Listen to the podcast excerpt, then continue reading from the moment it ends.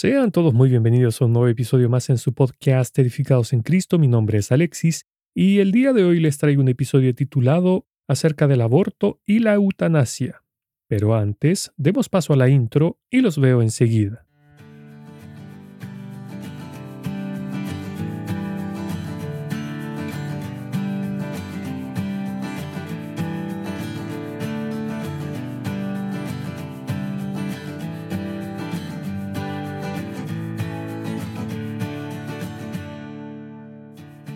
Mis hermanos, antes de hablar sobre el aborto y la eutanasia, permítanme hacer una introducción sobre un tema llamado el relativismo para que entendamos por qué hoy en día estos dos temas están tan en boga.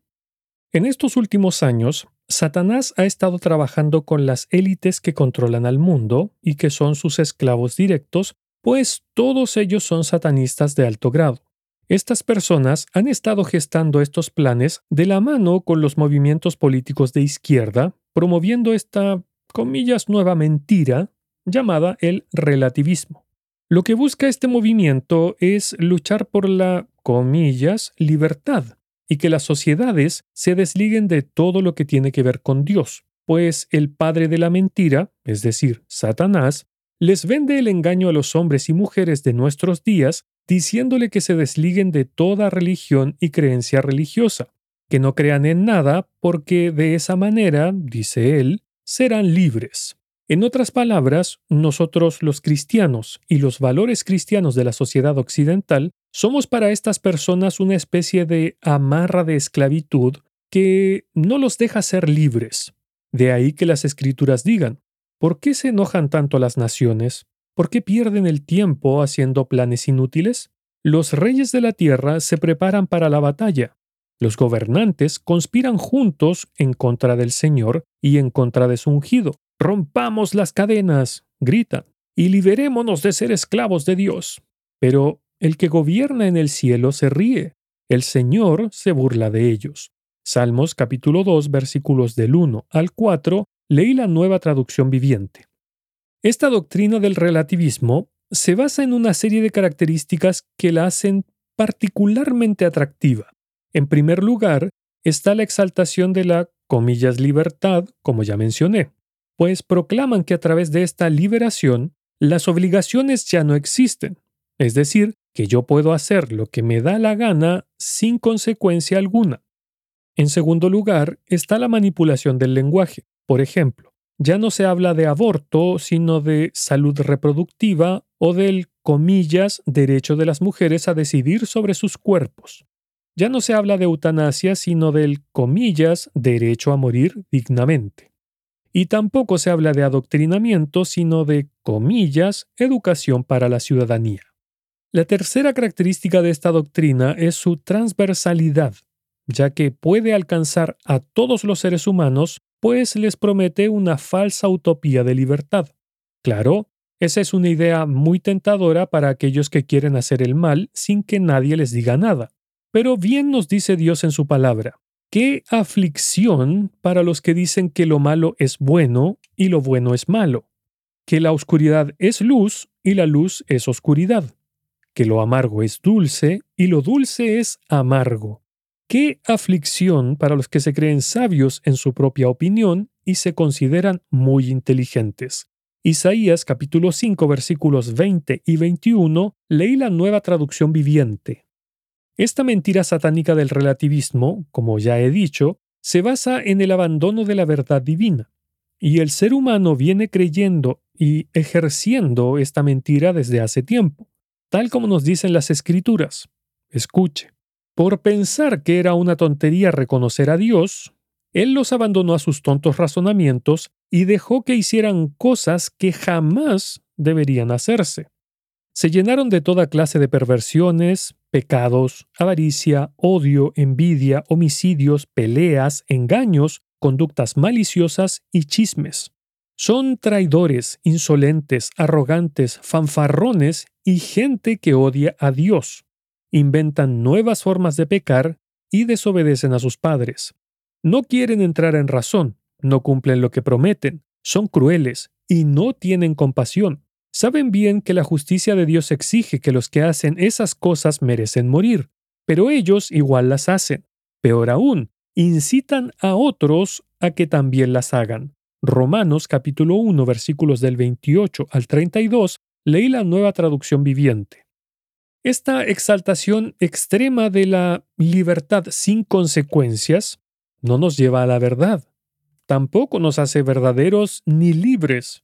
Por el contrario, nos esclaviza, nos tiraniza, nos aleja de la verdad y nos vuelve cómodos e indolentes, porque nos aleja del referente moral que es Dios.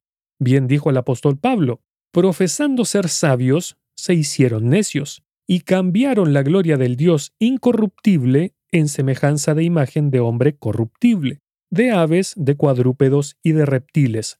Romanos capítulo 1 versículos 22 y 23, leí la versión Reina Valera 1960.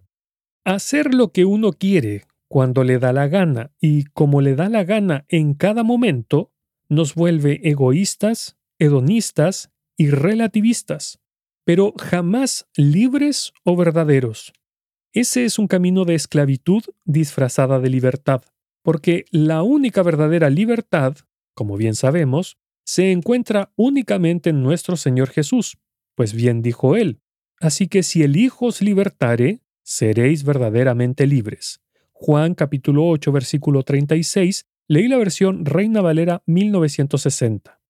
Por lo tanto, hermanos, tengamos cuidado con estas mentiras del diablo, pues siempre vienen camufladas con verdades a medias.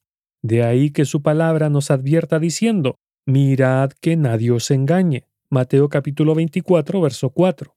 Porque no existe tal cosa como pecar sin consecuencias, ya que bien dice Dios en su palabra. No se dejen engañar. Nadie puede burlarse de la justicia de Dios. Siempre se cosecha lo que se siembra. Los que viven solo para satisfacer sus deseos de su propia naturaleza pecaminosa cosecharán de esa naturaleza destrucción y muerte. Pero los que viven para agradar al Espíritu, del Espíritu cosecharán vida eterna. Gálatas capítulo 6 versículos 7 y 8 leí la nueva traducción viviente.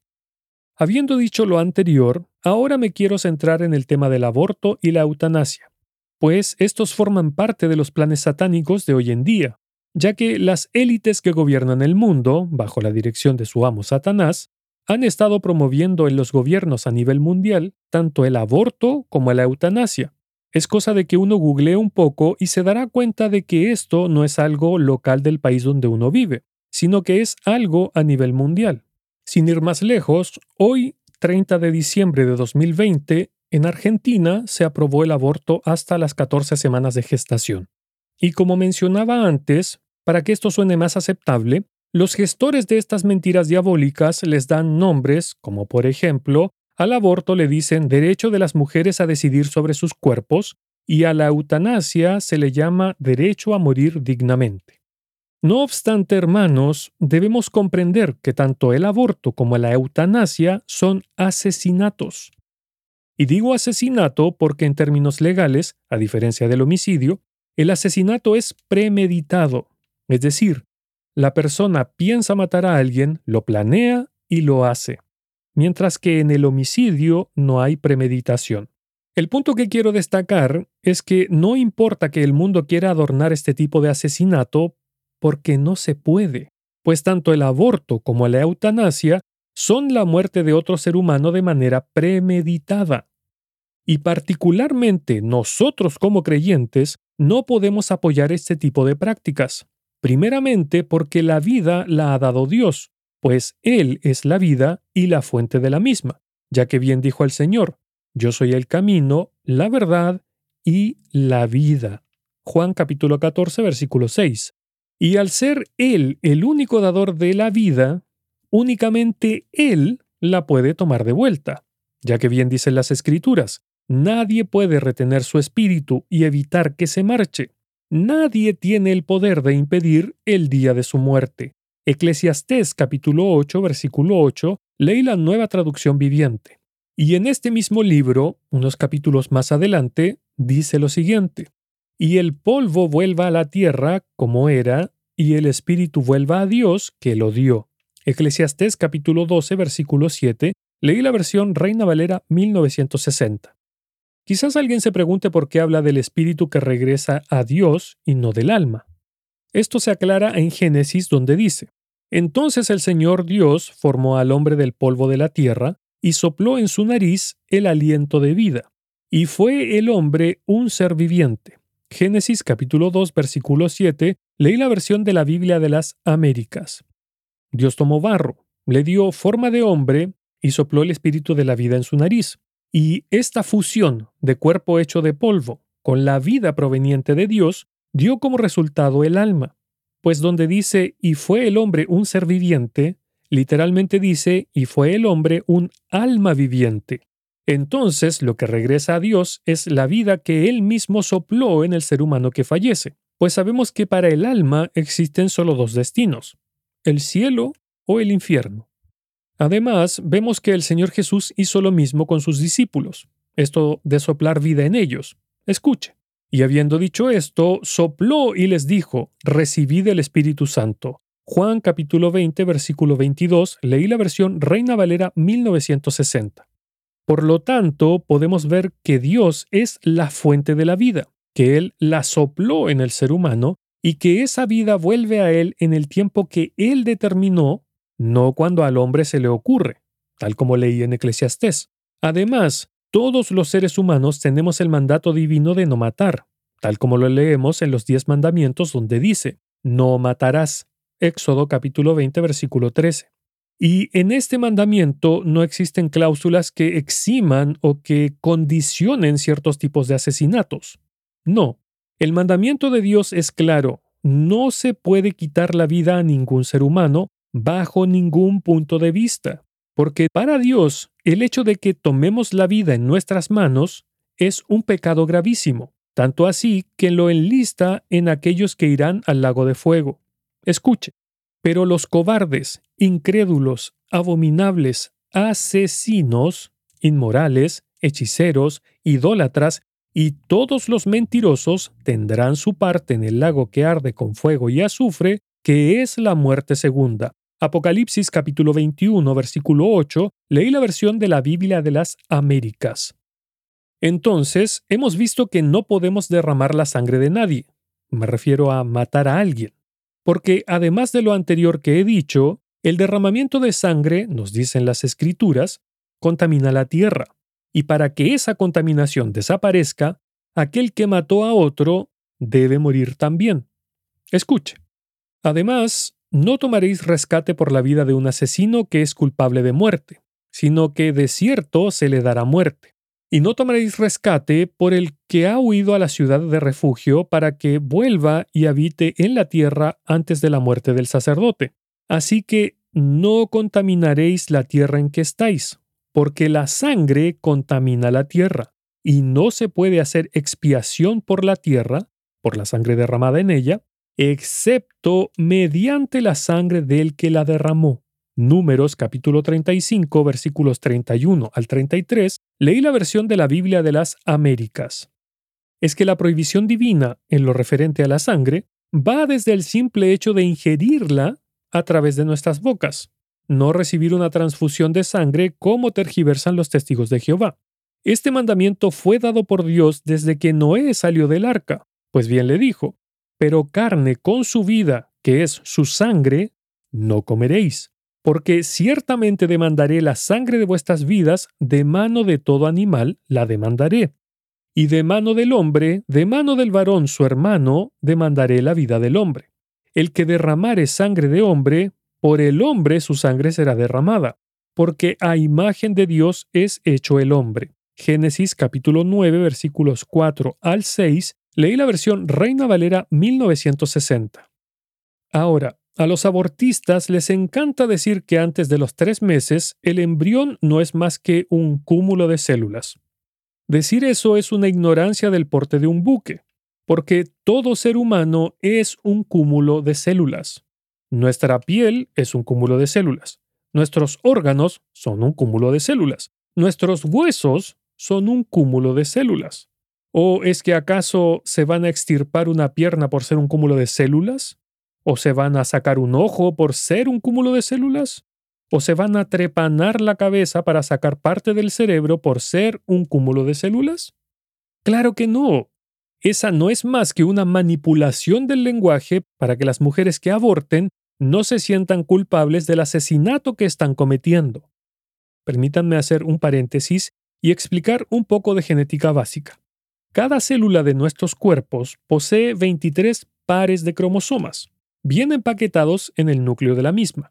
Pero existe una sola excepción y esas son las células reproductivas, es decir, el óvulo y el espermatozoide, ya que estas células poseen solo 23 cromosomas, no 23 pares de cromosomas, sino 23 cromosomas, es decir, poseen la mitad del material genético. Entonces, desde el momento que el óvulo de la madre se une con el espermatozoide del padre, ya es una nueva criatura, porque es una célula diferente del padre y de la madre. Claro, comparte el material genético de ambos, pero solo la mitad. Por lo tanto, lo que se está gestando en el útero materno no es parte del cuerpo de la mujer como para que ella decida qué hacer con él o no, porque no es un tumor o un parásito que hay que exterminar o matar. No, es un ser humano diferente de la madre que se está desarrollando dentro de ella. Pero insisto que decir que es un cúmulo de células no es más que una acomodación del lenguaje para quitarle el peso de conciencia a la mujer que quiera asesinar al hijo que lleva en su vientre. Ahora, el comodín que usan los abortistas para validar su asesinato es cuando argumentan sobre las violaciones diciendo cómo aquellos que somos pro vida podemos obligar a una mujer que tenga al hijo del violador aunque a los abortistas no les gusta reconocer lo siguiente que diré. Pero no es culpa ni de la mujer haber sido violada, así como tampoco es culpa del bebé que lleva en el vientre. Y el hecho de haber sido víctima de una violación no le da el derecho a la mujer de volverse una asesina, porque como dije al principio, el mandato divino es claro, no matarás. Y si nos damos cuenta, Dios no da condiciones especiales en las cuales esté permitido. No, el mandamiento es claro, no matarás. Es así de sencillo, sin cláusulas especiales o excepciones, porque no dice, no matarás, excepto cuando una mujer haya sido violada. No, no es lo que dice, sino que dice, no matarás. Punto. Lamentablemente vivimos en un mundo cargado de maldad y pecado, las que se manifiestan de esta forma. Me refiero a las violaciones. Hermanos, no podemos esperar, como creyentes, que el mundo actúe de una manera cristiana porque no lo son, sino que son hijos del diablo y esclavos de su propio pecado. Tristemente, mujeres inocentes sufren a manos de violadores. Pero vuelvo a insistir, no es culpa del niño que está gestando y que bajo ninguna circunstancia el hecho de haber sido violada le da derecho a una mujer para asesinar a aquel bebé en gestación a los ojos de Dios porque es Él quien le dio la vida a esa criatura y es Él quien supervisa el desarrollo de ese embrión. Escuche, no fue encubierto de ti mi cuerpo, bien que en oculto fui formado y entretejido en lo más profundo de la tierra.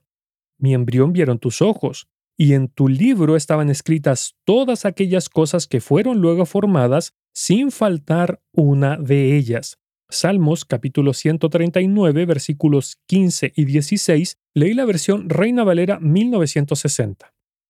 Y ahora que mencioné al diablo, el Señor Jesús dijo de él lo siguiente, pues ustedes son hijos de su padre el diablo, y les encanta hacer las cosas malvadas que él hace. Él ha sido asesino desde el principio, y siempre ha odiado la verdad, porque en él no hay verdad. Cuando miente, actúa de acuerdo con su naturaleza porque es mentiroso y el padre de la mentira. Juan capítulo 8, versículo 44, leí la nueva traducción viviente. Es decir, que cuando los seres humanos le damos muerte a otro ser humano, lo que estamos haciendo es imitar al maligno, quien, tal como leí recién, ha sido un asesino desde el principio de los tiempos, pues a través del pecado introdujo la muerte, porque bien dicen las escrituras, por tanto, como el pecado entró en el mundo por un hombre y por el pecado la muerte, así la muerte pasó a todos los hombres por cuanto todos pecaron. Romanos capítulo 5 versículo 12 Leí la versión Reina Valera 1960. Por eso el Señor Jesús dijo del diablo que era un asesino desde el principio, ya que mató, por medio del pecado, a la humanidad que Dios había creado, misma mentira que ha estado metiendo en la cabeza de las mujeres del tan bullado movimiento de los pañuelos verdes.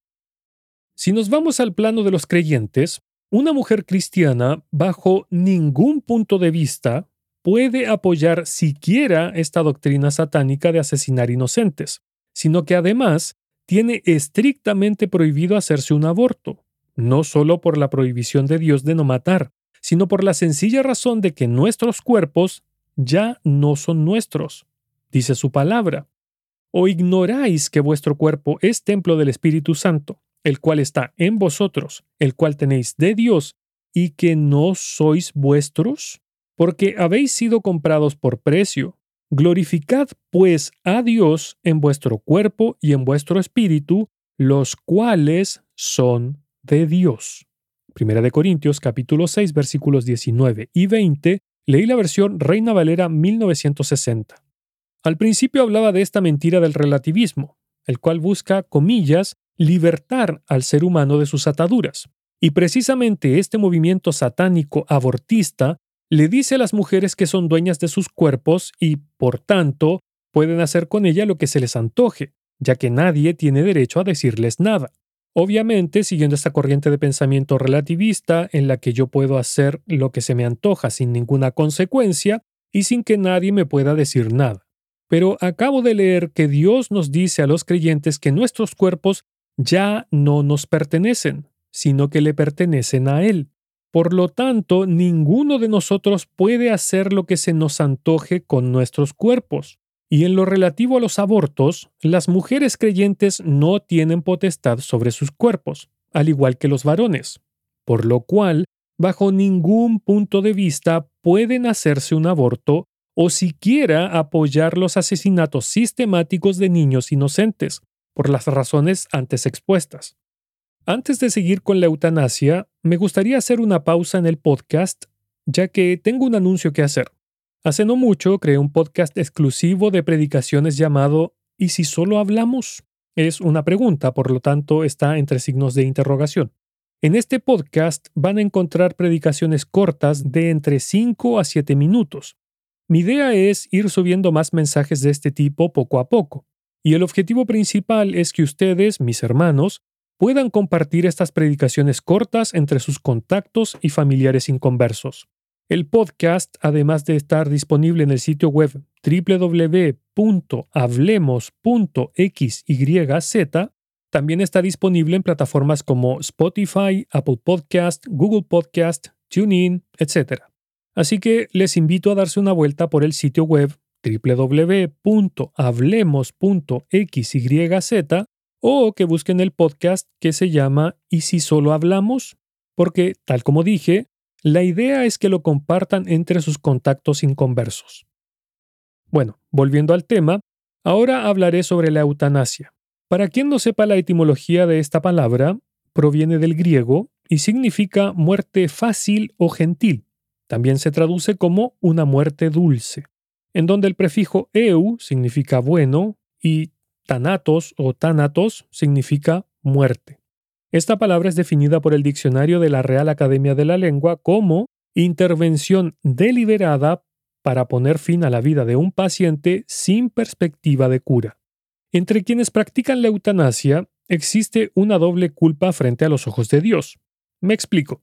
Está la culpa de aquel que busca el suicidio, es decir, la persona enferma y que está sufriendo. Y por otra parte, la culpa del ejecutor de la muerte, ¿quién estaría a cargo de perpetrar el asesinato del enfermo? Ahora, ¿qué pasa con la persona enferma que sufre? Dice la palabra de Dios. Sin embargo, en una o en dos maneras habla Dios, pero el hombre no entiende. Job capítulo 33 versículo 14, leí la versión Reina Valera 1960. Dios le habla al ser humano para que se vuelva a él, pero como éste persiste en no oír la voz de Dios, él tiene que hablarle más fuerte para que el hombre le ponga atención y escuche su voz, como es el caso de las personas que sufren y desean la muerte. Pero tal como dice el versículo que leí recién, el ser humano no entiende, incluso cuando Dios le está hablando de esta manera. Mis hermanos, ya hemos visto que Satanás es el padre de la mentira, y este ser maligno desea llevarse consigo a la muerte segunda la mayor cantidad de personas. Entonces, en el caso específico de las personas que sufren y desean la eutanasia, él les susurra al oído diciendo, si mueres, dejarás de sufrir. Con la muerte se acaba todo. Pero nosotros sabemos que si una persona parte de este mundo sin Cristo, solo le espera la condenación de su alma, razón suficiente para jamás desear la muerte de un inconverso, ni siquiera por, comillas, piedad, porque lo estaríamos mandando al infierno, que según sabemos es un lugar de tormentos eternos. Ahora, lo que le está pasando a la persona enferma que desea la eutanasia no es algo del destino, ni de el karma o la mala suerte, porque todo lo que pasa en este mundo es por mandato de Dios. Escuche. ¿Quién será aquel que diga que sucedió algo que el Señor no mandó? ¿De la boca del Altísimo no sale lo malo y lo bueno? ¿Por qué se lamenta el hombre viviente? Laméntese el hombre en su pecado. Lamentaciones capítulo 3 versículos 37 al 39, leí la versión Reina Valera 1960. Vuelvo a repetir que ese dolor y sufrimiento que padece una persona no es más que la voz de Dios diciéndole que se vuelva a Él. Sin embargo, el ser humano prefiere huir de Dios, acabando con su propia vida, para no volverse a Él, pensando que con la muerte hallará el descanso que tanto anhela. Recién hablaba sobre que es Dios quien nos da la vida y solo Él es quien la puede quitar, porque nosotros no tenemos ese derecho, sino que tenemos la prohibición de matar. Ahora, en cuanto a los cristianos, bajo ningún punto de vista nosotros podemos atentar contra nuestros propios cuerpos, porque son templo del Espíritu Santo. Pues bien dice su palabra, ¿no sabéis que sois templo de Dios y que el Espíritu de Dios mora en vosotros? Si alguno destruyere el templo de Dios, Dios le destruirá a él, porque el templo de Dios, el cual sois vosotros, santo es. Primera de Corintios capítulo 3 versículos 16 y 17, leí la versión Reina Valera 1960. Y como creyentes, tampoco podemos desear que alguien que sufre se muera, especialmente si esa persona no ha aceptado a Cristo, porque tal como dije antes, solo le espera la condenación de su alma. Llevando este tema al plano de los creyentes, si Dios permite el dolor en uno de sus hijos, es porque le está hablando fuerte, ya que este hijo está siendo rebelde en un área de su vida y puede que no sea plenamente consciente de ello, como fue el caso de Job. Y Dios necesita moldear dicha área sí o sí. Entonces, el creyente que se halla en esta situación debe prestar oído a la voz de Dios y no andarse quejando de lo que le está pasando ni mucho menos desear la muerte, porque como cité anteriormente, esto no es algo fortuito, sino que pasa porque Dios así lo determinó.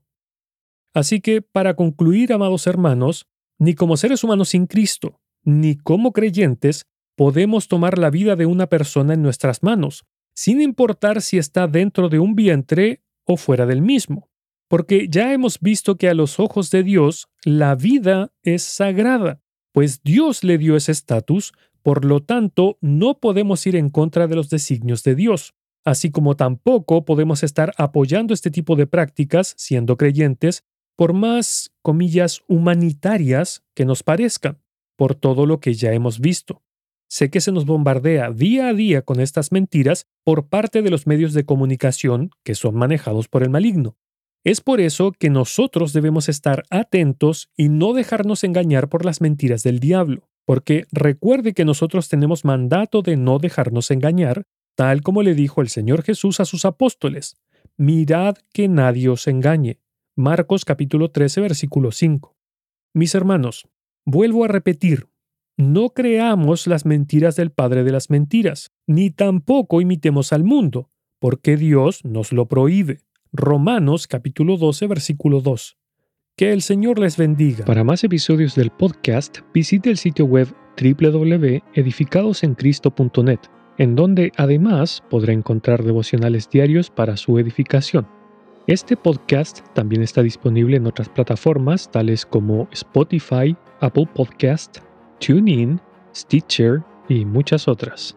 Si desea ponerse en contacto conmigo, lo puede hacer a través del sitio web www.edificadosencristo.net o escribiendo directamente al correo edificadosencristo.net@gmail.com.